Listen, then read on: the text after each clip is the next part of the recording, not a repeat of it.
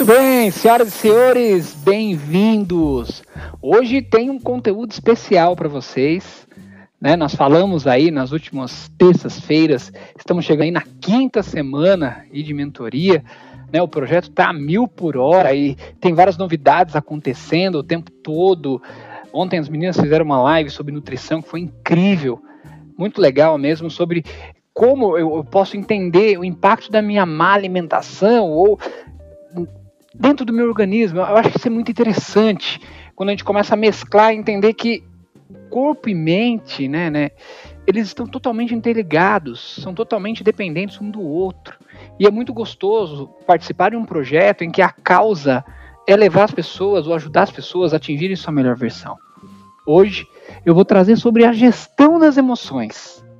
É engraçado que, independente do seu conteúdo, da sua expertise, da sua carreira, o seu lado emocional, ele pode derrubar.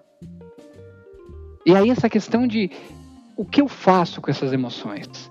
Como é que eu identifico, Caí, quando eu estou saindo da caixinha? E qual o valor de identificar e ter um manual do proprietário e entender como tudo isso funciona? Esse é o tema proposto hoje. Aliás, quero que vocês participem, que vocês mandem perguntas. Estamos aqui no canal do YouTube, Mixplay TV.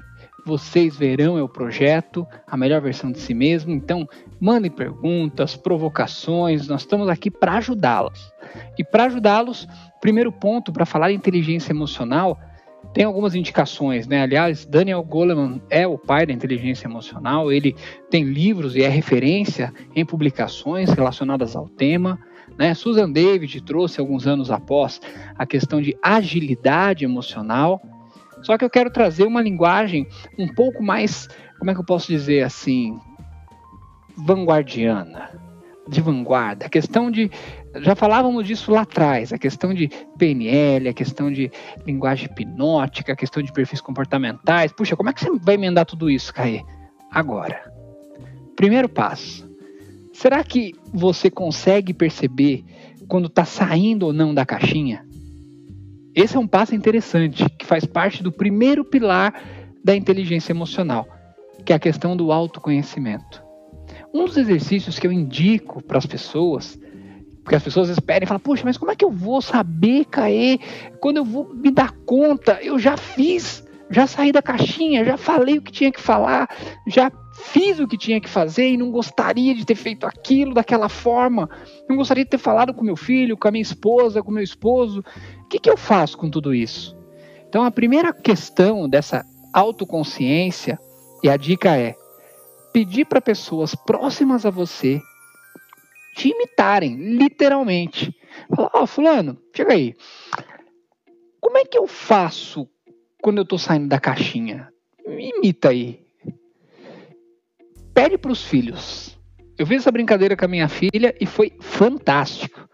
Porque ela começa a trazer elementos do passo a passo e você começa a enxergar aquilo e falar: caramba, eu? Assim? Será? E é muito louco, porque você começa a falar, tomar consciência disso, de quanto isso, às vezes você não, não para um instante para pensar, só que você tem um padrão. E eu falei, filha, mas isso é todo dia? Não, pai, não é todo dia não. Mas quando você faz, eu já sei que o bicho está pegando, porque ó, você vai fazer isso, isso, isso, isso, isso.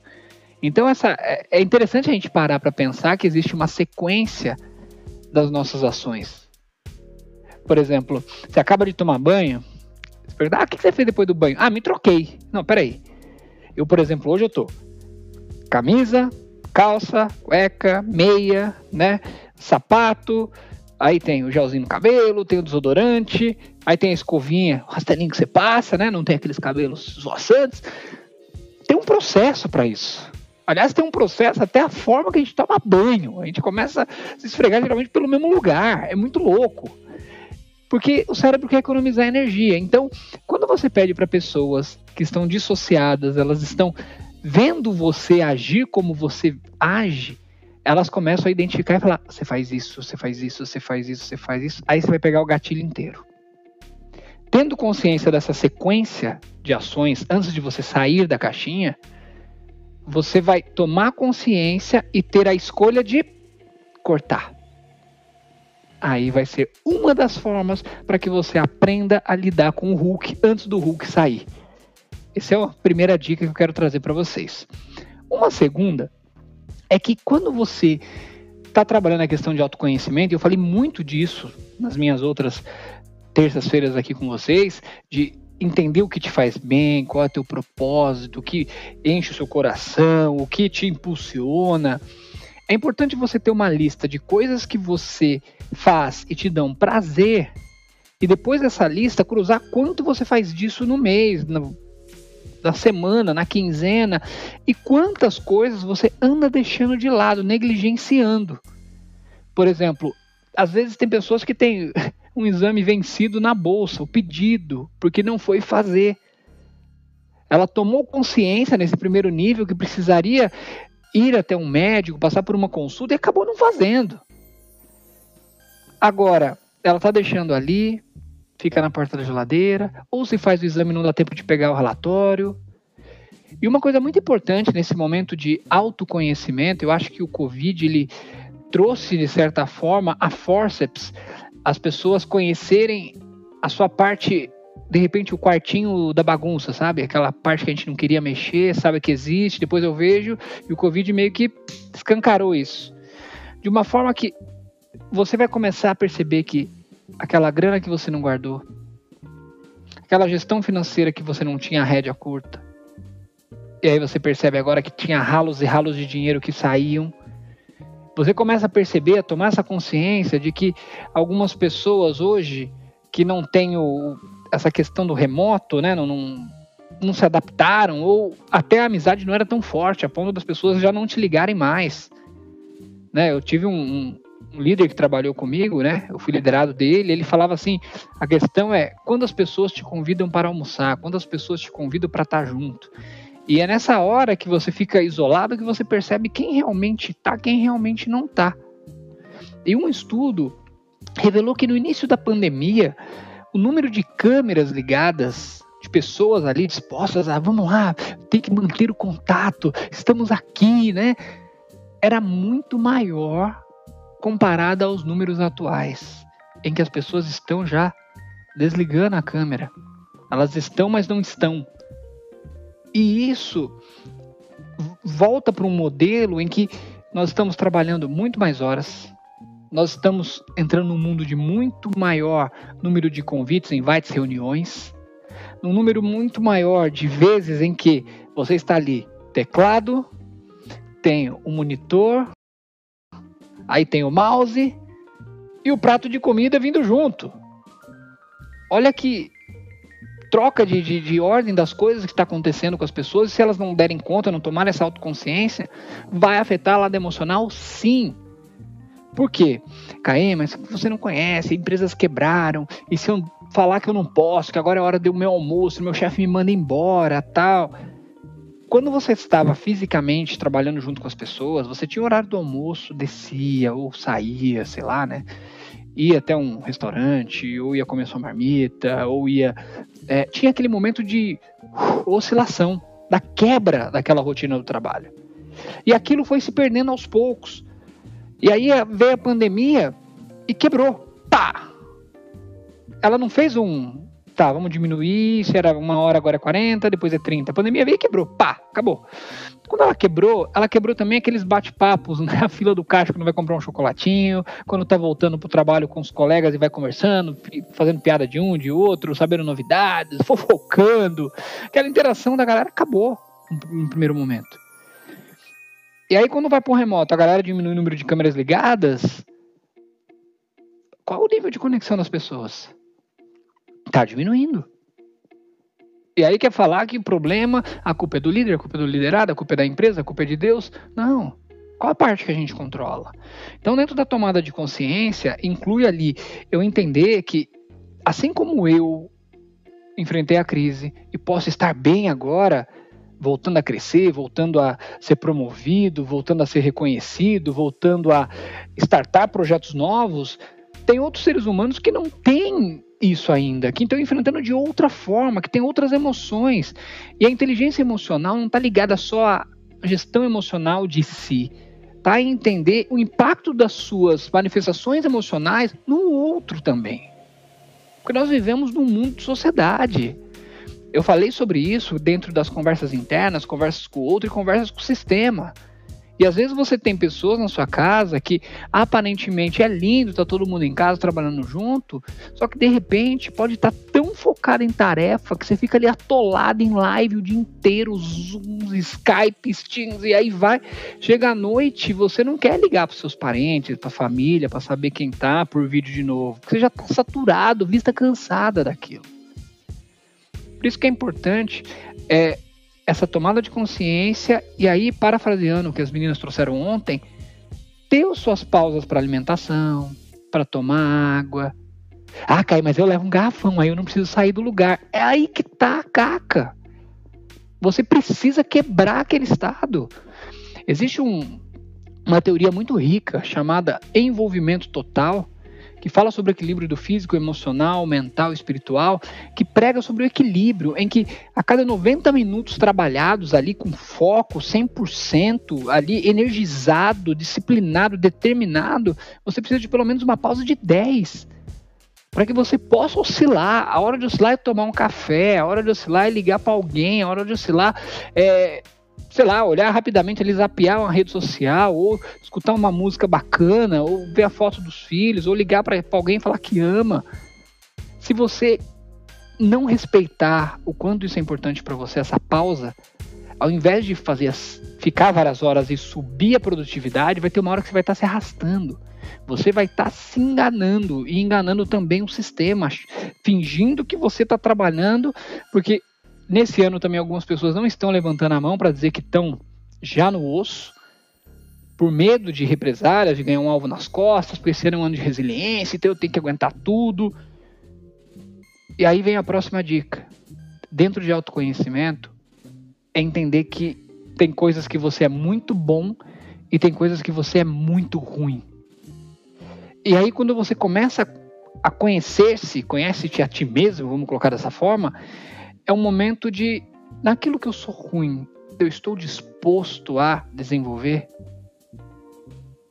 E aí eu escuto muito das pessoas assim: ah, eu preciso ouvir mais, eu preciso ter mais paciência, eu preciso falar com as pessoas, eu preciso ouvir até o final, eu preciso estudar, eu preciso me cuidar. Só que a pergunta mais óbvia é: você quer ou precisa?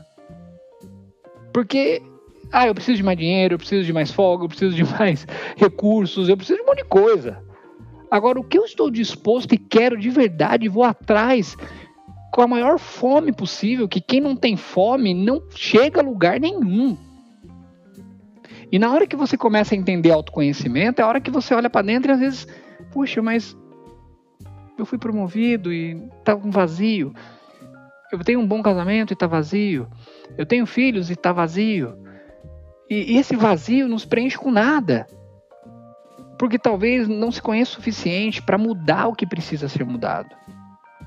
Uma coisa importante também, ainda dentro de autoconhecimento, é que o passado te trouxe até aqui. Só que não é garantia nenhuma que vai te levar daqui para frente. É agradecer ao passado e falar assim, cara, obrigado pelo que você me ensinou, proporcionou, experiências, aprendizados, tombos. E aliás, os tombos, né, eu contei um na semana passada para vocês, da minha vida, tal. E são momentos em que a gente mais cresce. E é importante a gente aprender com aquele episódio. O problema é se aquele episódio não gerar nada em você. E aí depois que você começa a desenvolver essa questão do autoconhecimento, então entender o quanto isso impacta a tua vida, é mais fácil para a segunda fase, que é o autogerenciamento. E o autogerenciamento, deixa eu só acertar aqui o meu retorno para não termos problemas, né? Opa, tá aqui firme e forte. Vamos lá. E o autogerenciamento é eu descobri o que eu gosto, descobri o que eu não gosto, descobri o que eu deixei de lado, deixei que era importante, deixei de fazer. E aí é um momento, opa, tem algum problema de áudio?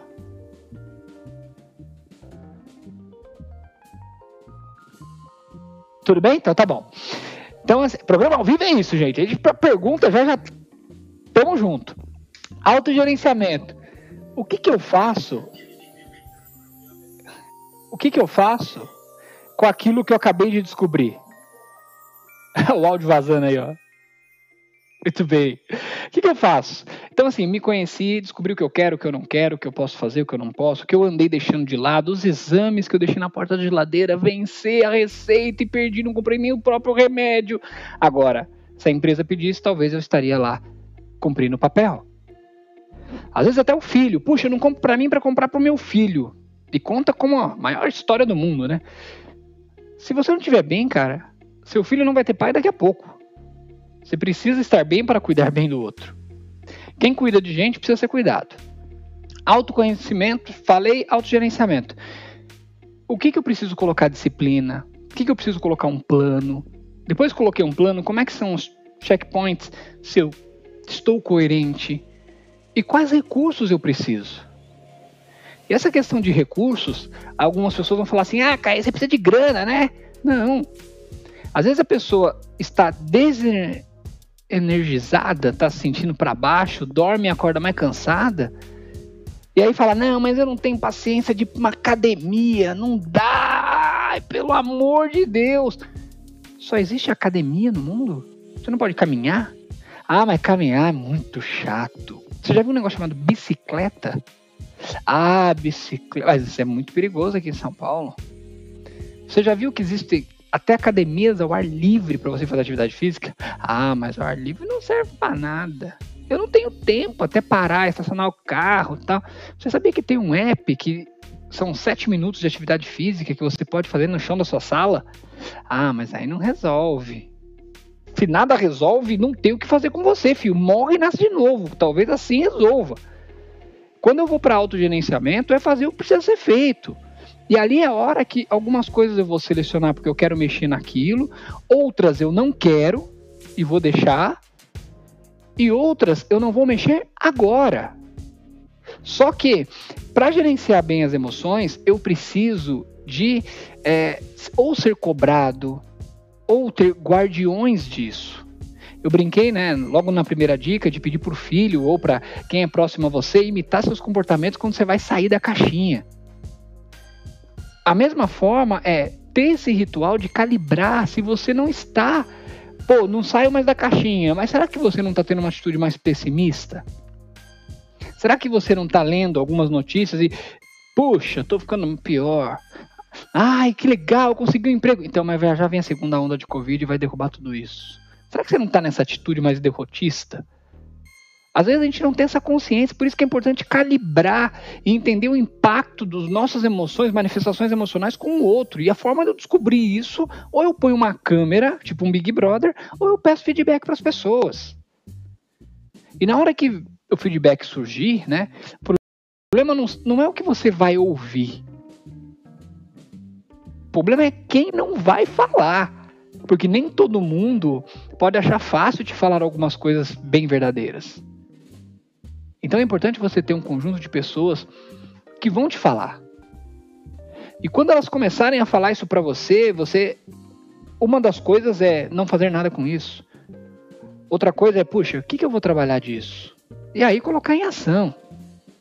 E essa parte está muito ligada à questão de quanto eu me conheço, quanto eu sei e dentro de autogerenciamento vem meditação, né? Você pode orar logo cedo, você pode ter seu devocional, você pode ter sua respiração, você pode ter sua pausa, você pode ter o seu momento. É importante trabalhar propósito, é importante trabalhar conexão com algo maior. É a energia mais significativa que existe. Porque a energia física é responsável pela quantidade de energia que nós perdemos durante o dia. Agora, a energia mais significativa é a espiritual. E o quanto você está conectado consigo mesmo. Quanto que você não tá, de repente, a onda tá levando para um lado, leva para outro, leva para o lado, leva para outro. Quanto que você está íntegro, você com você mesmo. Por isso que é tão importante você ter atenção a isso. Terceiro passo, eu vou falar para vocês daqui a pouco, depois de um vídeo sobre a nossa plataforma que eu quero que vocês conheçam. Dá uma olhada aí. Bem, Estamos de volta aí, já falamos de autoconhecimento, autogerenciamento e algumas pessoas às vezes perguntam, né? Tá, Caí, mas legal, as pessoas podem me dar o feedback e aí eu perceber o que, que eu preciso, como é que eu tô saindo da caixinha e como é que eu trabalho compulsão. Às vezes eu tenho compulsão por comer unha, às vezes eu tenho compulsão por comida, às vezes eu tenho compulsão por roer a unha, né? Ou é, outras manias, mas vamos focar só nessas que tá bom, né? Tem manias aí que a gente não divulga. Primeiro ponto é: você quer trabalhar isso? Quero, claro, claro. Ter certeza? Tenho. Então vamos procurar também o gatilho. Vamos entender todo o passo a passo que você faz antes de comer uma caixa inteira de chocolate. Ah, Caê, então, às vezes eu tô ali no sofá, de repente a boca pede um docinho, aí eu vou ali até a gaveta, peguei uma caixa. Porque vai que eu quero o segundo, né? Então já pega a caixa. Mas por que você não pegou só os dois? Ou um? Não, mas eu já trago, né? Aí abro ali, tá ali do lado tal. Opa, volta tudo. Naquela hora que você está pensando, não a hora que você já está indo, ali talvez não tenha mais volta é muito importante você entender todos os gatilhos, disparadores de lembranças, de âncoras emocionais na sua cabeça. E às vezes, alguns comportamentos de outras pessoas pode também tirar você do sério, trazendo uma relação de causa e efeito. E é muito importante você entender que, ah, Kai, realmente aquelas pessoas, tais pessoas me tiram do sério. E essas pessoas que me tiram do sério, eu falei, mas tá bom, ela tira do sério. E como é que ela fica? Ah, ela não tá nem aí. Então, peraí. Ele tira você do sério, você sofre, corrói por dentro e ele não tá nem aí na fila do pão. Será que você não tá dando poder demais para esse ambiente, não? Ou você acorda e cuida melhor de você, ou o ambiente vai te engolir vivo. Trabalhando agora a questão da motivação, o que te motiva? Então é, é ter um grupo de pessoas, sabe? Imagine um grupo de apoio, pessoas que te impulsionam para cima. E tem um ritual de estar sempre em contato com essas pessoas que te impulsionam para cima, que te desafiam, que querem ouvir suas histórias, que querem, que valorizam as mesmas coisas que você valoriza, que tem essa mesmo valores, né? Valores que valor não se treina, valor como respeito, valor como honestidade. Eu digo esse tipo de valor. E ter disposto também a trocar com pessoas que te desafiem e são melhores que você em algo, para que você possa parar, olhar, assistir e aprender com essas pessoas. Quando você começa a trabalhar isso muito forte dentro de você, é como se desatasse o nó e a coisa começasse a rolar de forma orgânica em todas as outras áreas da sua vida. E aquilo acaba sendo tão significativo que você começa a ver evolução, começa a ver ganhos, começa a ver novas fronteiras se abrindo que até então não estava ali, e claro, fica mais motivado. Só que até uma motivação, um motivo para ação, Tem coisas que me desanimam, tem pessoas que me desanimam, mas tem pessoas que me puxam para cima e tem ações que me puxam para cima. Mas será que na minha agenda isso tá claro? Será que eu tô dando prioridade a coisas que me empurram para cima ou só tô buscando isso quando o bicho já pegou? Será mesmo? São pequenas coisas, são pequenos rituais, não é reinventar a roda não. Às vezes a gente acha que tem que fazer isso, tem que fazer aquilo, eu só vou ser feliz ser e, e, deixa a felicidade numa condicional, é ser feliz agora, ser feliz naquilo que você tem, ser feliz naquilo que você está fazendo neste momento. Se você tem, sei lá, é, um emprego, cara, está feliz por esse emprego, está feliz por você ter uma oportunidade. Eu estava assistindo um filme no, no, acho que foi Netflix ou Amazon, agora me confundi, eu, eu acredito que é Netflix mesmo, chamado Lion, da história de um garoto que perde-se da família com cinco anos, e aí ele tem toda uma trajetória que vai para a Austrália, né, uma família adota, sofrido, comendo comida do chão, e tem toda uma, a volta, né? E que quando a gente começa a olhar esse choque de realidade, às vezes é bom na vida a gente tomar esses tapas com luva de plica e entender que a gente é muito mais. É, vamos colocar dessa forma mesmo, mais rico do que a gente imagina. Porque tem pessoas que são tão felizes com tão pouco que talvez você chegue algum dia à, à conclusão que a felicidade não está em coisas, porque a coisa vai dominar você. Ela está nos momentos que você passa, que são eternizados e dinheiro nenhum pagaria aquilo. e você assiste e fala: caramba, o que eu faria naquele caso? O que eu faria ali, naquele momento? Eu tenho um, uma situação na minha vida de, de motivação que é muito dura. E foi muito duro eu trabalhar dentro de mim. A minha filha, graças a Deus, ela foi curada e ela tinha neurofibromatose tipo 1, que é uma esclerose dermatológica e neurológica. E ela teve alguns episódios de convulsão. Foram cinco episódios, episódios duros de convulsão. E nessa minha carreira, do treinamento aqui, do treinamento ali, palestra lá, vou para um lado, acordo de um lado, durmo em outro lugar, em outro estado. Eu não estava em casa quando ela teve a primeira, a segunda, a terceira, a quarta e a quinta. No momento que ela mais precisou de mim, eu não estava lá. E aí quando você olha, mas por que você não estava lá? Porque a minha intenção positiva era estar tá trabalhando, conquistando, trazendo as coisas para ela ter um futuro, ter oportunidades que até eu mesmo não tive, para que ela tenha atalhos, para que ela tenha do melhor, um ótimo sabe, um iogurte, um brinquedo legal, um computador com internet, com acesso, banho quente, aquela coisa toda. E quando eu percebi que eu não fiz parte dessa fase que foi ruim, esses episódios isolados, se ela tivesse ido, eu não estava lá. Isso é pesado, porque não tem volta. Às vezes nós começamos a postergar algumas coisas achando que eu vou ter uma nova oportunidade de olhar isso e eu não vou ter. Eu não tenho controle sobre isso. E como eu não tenho controle sobre isso, a parte que eu controlo, será que eu estou vivendo da melhor forma que eu poderia viver? Esse projeto, por exemplo, a melhor versão de si mesmo, será que eu estou vivendo isso integralmente como, puxa, um colega na melhor versão, um amigo na melhor versão, um profissional na melhor versão, um pai na melhor versão? Eu nem vou falar dos outros papéis que, puxa, vai dar uma cacetada de papel. Só que às vezes as coisas mais importantes da nossa vida passam pelos nossos olhos. Por isso que é tão importante dar essa parada. É importante se conectar com aquilo que te motiva. É importante você, é, às vezes, ao sair de casa, dar um beijo e falar: puxa, quanto isso é importante para mim.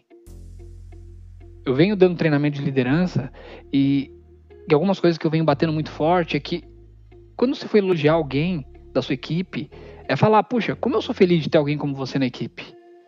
Puxa, que legal, cara, você tá ralando pra burro, assim, tá trabalhando absurdamente, como é bacana isso que a gente está construindo aqui.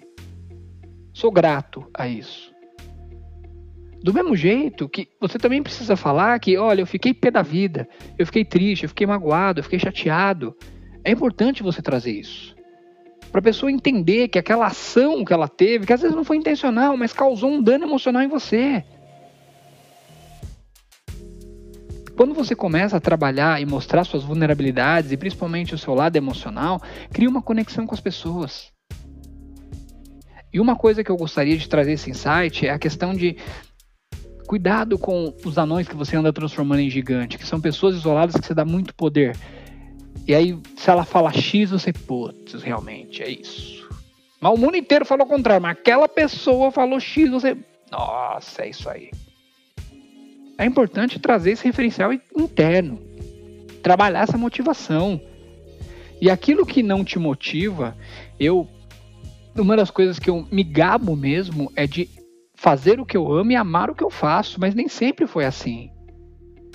Eu lembro que lá atrás eu vendia queijo de porta em porta e economizava o dinheiro do busão para comer hot dog, né, para poder comer um hambúrguer, tal, no teu almoço. E eu vendia queijos tirolês quando era moleque, né? 16 anos ali. E um ano e pouco atrás eu fui dar uma palestra na tirolês.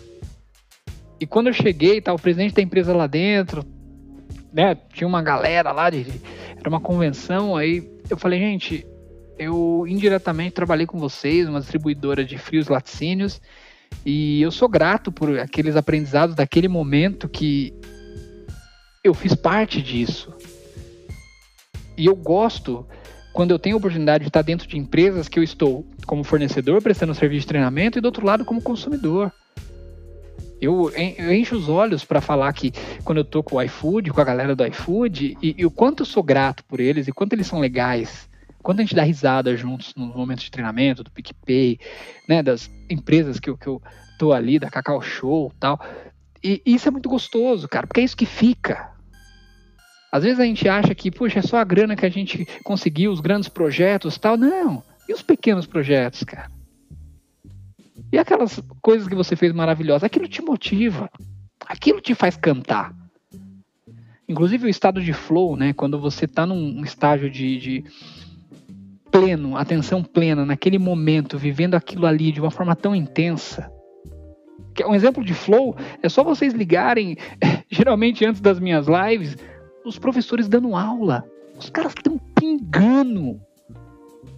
Mas pingando com puta num sorriso. Você liga às sete da manhã, tá lá o carinha ah, pulando de um lado, mas com um sorriso de orelha a orelha, cara. Aquilo é paixão.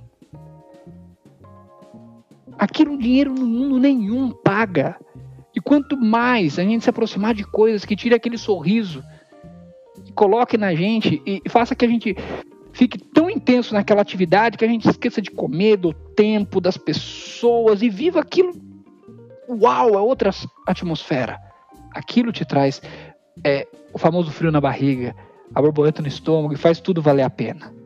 Né, aqui o Márcio colocou, né? Poxa, quando a gente coloca vulnerável, isso cria conexão com as pessoas. Claro que cria, porque por trás disso passa um valor que é humildade. Nós estamos num mundo em que às vezes eu julgo pelo meu modelo de mundo e o que é melhor para mim, ego. Só que quando a gente começa a entender o que é melhor para o mundo e começa a valorizar outras coisas, consumo consciente, quando você começa a olhar as pessoas de, puxa, eu vou ajudar, ah, mas ninguém me ajuda, sei lá, às vezes lá, lá tem isso, né, no, no, nos condomínios, eu moro num condomínio, às vezes tem isso, não, eu não vou fazer isso porque tal vizinho me fez aquilo, tal. Tá assim, cara, o que isso vai gerar na sua vida? É, às vezes, aquela questão de ficar com raiva das pessoas, a gente é humano, claro, as pessoas tiram a gente do sério, a gente permite isso. Só que ter ódio das pessoas é uma coisa que te desmotiva. E é, o, ódio, é o ódio, a raiva é uma energia tão alta, tão alta, que se você usasse para aquilo que deveria ser feito, você estaria num outro estágio já. E é difícil. Não estou falando que isso é fácil. E quando você começa a mostrar sua vulnerabilidade, isso gera humildade, gera conexão e gera que você é de verdade. Não é algo fabricado, não é, não é fake. Eu tenho uma personal que chama Rafinha e ela dá aula para mim, dá aula para minha esposa. Às vezes eu dou umas fugidas, mas ela sempre tá ali. E eu teve um dia que ela falou: "Vamos jogar squash comigo?" Eu falei: "Puta, jogar squash, mano. Nunca joguei esse negócio." Mas eu vou. Ela ficou tão feliz de eu estar tá indo lá e da satisfação de eu ter gostado do jogo, que aquilo valeu a pena. E ali nós ganhamos mais que uma profissional que nos atende brilhantemente, mas uma profissional apaixonada que faz feliz, ama o que faz e faz o que ama. Então, às vezes a gente para, não para para pensar e, tem tanta coisa que poderia estar tá melhorando a nossa questão de motivação. E é importante a gente contemplar e celebrar as pequenas coisas. Aí vem o quarto passo da inteligência emocional, que é a questão da empatia, né, de se colocar no lugar do outro. E quando você se coloca no lugar do outro, que já é um exercício bem desafiador para algumas pessoas, que é você se despir daquilo que você tem, e aí é, entrar na lente do outro mesmo, cara. O que, é importante para ele? E a empatia é com o sentimento. Empatia é você sentir compaixão e, e olhar ali para algumas pessoas e, e, ouvir a história delas. Eu dei esse conselho hoje para uma equipe de, de pessoas de, de, que queriam trabalhar liderança, melhor interação entre as equipes. Eu falei, cara, faz a linha do tempo. Pega um papel, né? E faz ali, desde quando você nasceu, todos os acontecimentos positivos e negativos, tipo um eletrocardiograma lá, né? Altos e baixos, o que é negativo para baixo, o que é positivo para cima, mas tudo que foi marcante na sua vida, até o dia de hoje. Você não vai fazer dia a dia, mas você vai fazer ali uns 10, 20 acontecimentos. E quando vocês começarem a compartilhar em equipes isso, você vai perceber que aquele cara, aquela menina que, puta, aquela menina é insuportável, pô, eu quero dar na cara dela, aquele cara, pelo amor de Deus, cara por fogo, né? Você vai entender que tem uma história ali atrás. Você vai entender que tem um contexto. Que às vezes aquela menina pega no pé porque ela teve que provar para não sei quem que ela poderia chegar, porque ela apanhava quando era menina, que aquele cara passou. Fo... Você vai entender e falar: caramba, as pessoas são feitas de histórias. E a empatia é, ela te dá permissão de você entrar na história dela e não contar a sua, ouvir a dela. E a partir do prisma dela, é viver aquilo intensamente. É abrir uma porta e entender que ali tem coisas bem legais para você aprender e você pode aprender sempre, a qualquer momento. Esse episódio da minha filha eu aprendi a forceps. Porque eu não me dei conta. Eu fiz um combinado, aí, beleza, passou tal, fui ter a segunda filha. Porque algumas coisas a gente fala, não, agora aprendi a lição e vai dar certo, agora vai, né? E aí é. Tem um ponto que eu fiz um acordo com a minha esposa que foi, né? Foi nascer nossa segunda filha. A minha mãe e a mãe dela estavam juntos no hospital, aquela coisa, né? As avós, pá. Tudo bem, então a Fefe nasceu no sábado domingo, segunda ela teria alta, na terça já estaria em casa, né? Tudo bem. Só que atrasou um dia. E na terça eu estaria num grande projeto. E era um projeto de uma grande empresa que eu ia fazer a turma piloto. E aquela turma piloto, aquele contratante que pega no pé, daquele contrato que demorou para ser fechado, um contrato que para a empresa que eu prestava serviço na época era milionário para aquela consultoria, não, então era super estratégico. Aí eu falei com a minha esposa: "Nossa, é um grande projeto, blá blá blá blá blá blá blá blá blá blá blá blá, e você já vai ter saído. Tudo bem de eu não estar no primeiro dia que você vai estar em casa." Ela: "Não, tudo bem, eu compreendo, tá tudo certo, tamo junto, amorzão e vai." Atrasou um dia. Quando atrasou um dia, ela falou: "Não, não, tudo bem, a gente já tinha combinado, tal. Você vai ficar bem, vou ficar bem, vai lá, toca o projeto, que é um projeto importante. Aí eu fui lá, entreguei o projeto, deu tudo certo. E depois ela falou: Eu combinei com você, eu sei que nós fizemos esses acordos entre a gente, mas foi uma das piores sensações da minha vida quando eu tive que sair da maternidade e você não estava lá. Por que eu tô contando essas cacas? Que é o mesmo padrão. Eu não estava num momento, não estava em outro. E se a gente não começar a se tocar disso, a gente quebra relacionamentos não é por amor ou por falta de. Quebra por estar longe. E aí são coisas que a empatia de olhar e falar: caramba, ela estava com a mãe, estava com a minha mãe. Mas não, não eram as duas mães que ela queria, ela queria o marido ali. Teve uma vez que a Duda pediu também para mim, falando assim: pai, você não viaja no meu aniversário? Falei: tá bom. Então eu não vou viajar no seu aniversário. Viajo no meu, mas não viajo no seu, que é uma semana um, diferença um do outro. Aí surgiu um puta de um projeto. Aí eu falei com ela, assim, eu falei, Duda, surgiu um projeto, é lá em Sauípe, eu te levo. Você quer ir com o papai? E aí a gente compra aquela Bíblia Live que você quer, maravilhosa, que fala, que pula, que faz o bang jump, igual os professores aqui do. Né, na mudança de áudio, melhor versão. Aí, você quer, filha? Não, pai. Como você não quer, Duda? Essa whip lindo, maravilhoso. Não, pai. Eu quero ficar com você em casa. Dinheiro nenhum paga isso, cara. Aí eu comecei a fazer algumas escolhas e uma delas é, no fim de semana, evitar ao máximo e eu reduzi em mais de 80% a carga de trabalho em final de semana. Porque o, o tempo não volta. Saúde não volta.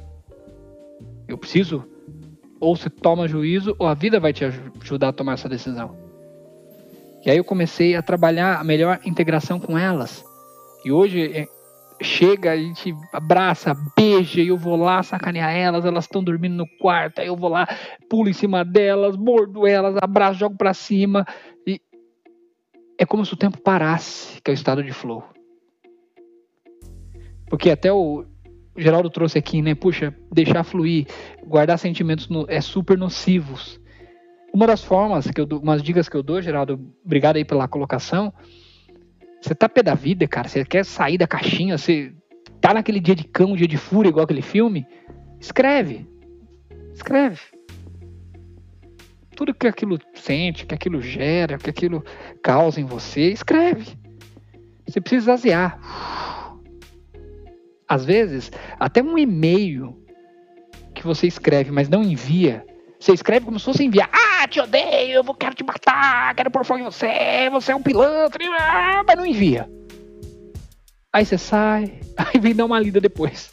Você vai falar, cara, pra que que eu ia entrar nessa guerra? Não ganha nada com isso. Então o quarto pilar é a questão da empatia, se colocar no lugar do outro com os valores do outro. E o quinto e último pilar para lidar com as suas emoções é a habilidade relacional. E a habilidade relacional é você ter a capacidade de nutrir relacionamentos. Assim como a planta, cara. Você não tem que cuidar, adubar, podar, dependendo da planta. É cuidar, os relacionamentos são iguais. E é fácil cuidar dos relacionamentos quando tá tudo bem, quando você tá podendo receber as pessoas na sua casa, com grana, com boa comida, com boa bebida, sobremesa, aquele jantar maravilhoso. Mas ó, é na hora que o bicho pega é que você vê quem é e quem não é. Esse ano, tem embargo pra falar disso. Eu fui presenteado, eu sou presenteado em alguns treinamentos que eu dou. E um deles foi conhecer. Eu conheci a família, né? Mas eu conheci ele primeiro. Eu dei treinamento um ramo farmacêutico. E numa grande multinacional conheci ele é um gerente, né? Eu dei treinamento de vendas, tal, para eles, tal. E a gente pegou amizade. E a gente é parecido até fisicamente. A gente, eles, os participantes sacaneavam, ó, oh, seu irmão, ó, não sei o que, tal. Foram três dias de treinamento, então eles sacanearam mesmo. E viraram amigos. Aí tem um dia que eu convidei ele para vir em casa. Ele veio, veio com a esposa. E assim, eles queridíssimos, amados, deu liga, sabe? A gente começou aí, a gente ia pra Sorocaba, ele vinha pra cá, a gente ia pra lá, vinha pra cá, e ele teve o primeiro filhinho esse ano, né? E quando ele teve o, o nascimento do filho, a esposa teve um AVC dois dias depois. E ficou em coma, naquela situação drástica, sabe? Difícil. E eu lembro que eu saía daqui para ir lá visitá-la e ficar com eles, entender poder que gente podia ajudar tal. E ele foi um. Foi não, é um cara que, que eu amo de paixão aquela família. E é um relacionamento que eu quero levar para a vida toda, independente de empresa. Porque a mulher em coma, a casa despencada, né? Vamos pensar assim, puxa, acabei de ter o primeiro filho, minha mulher tá aqui, não sabe se vai, se volta tal. Ele reagia como se a mulher tivesse operado o joelho, ou tirado uma verruga, sei lá. Como se nada tivesse acontecido. E aquele cara numa fé. E aquilo me fez é, entender do quanto é importante a nossa conexão espiritual e o quanto amizades como de pessoas assim que torcem verdadeiramente, que ligam, que estão ali, que estão passando um perrengue, mas estão perguntando se a gente está bem, estão ligando. Me liga mais que eu para ele. Não tem preço, cara. Nesse projeto aqui, por exemplo, eu brinco com, com o Márcio que eu vou infartar ele uma hora, porque ele, pô, você gravou os vídeos, puta, eu vou gravar o vídeo. Cai, você vai usar um slide. Não, vou usar um slide, um microfone tá falando, não, não sei. Vou... Mas são presentes que a gente ganha na vida e são pessoas que torcem genuinamente pela gente. Não é questão de, pô, vou ter 5 mil amigos no Facebook, 30, 80 mil amigos no Facebook.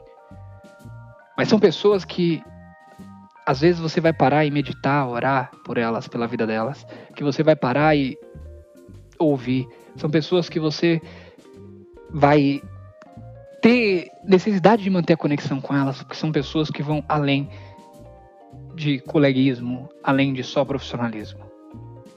São pessoas que compactuam de mesmas crenças, mesmos valores. Então, fazer parte desse projeto, né? E aí a, a Eriquinha trouxe aqui, puxa, concordo demais, ah, você tá incrível. Eu, eu decidi hoje, Eric, entrar com o coração. Falei, não vou fazer roteiro nenhum, eu vou falar de gestão das emoções, eu não vou fazer aquele roteiro tradicional do PowerPoint e tal, a máscara.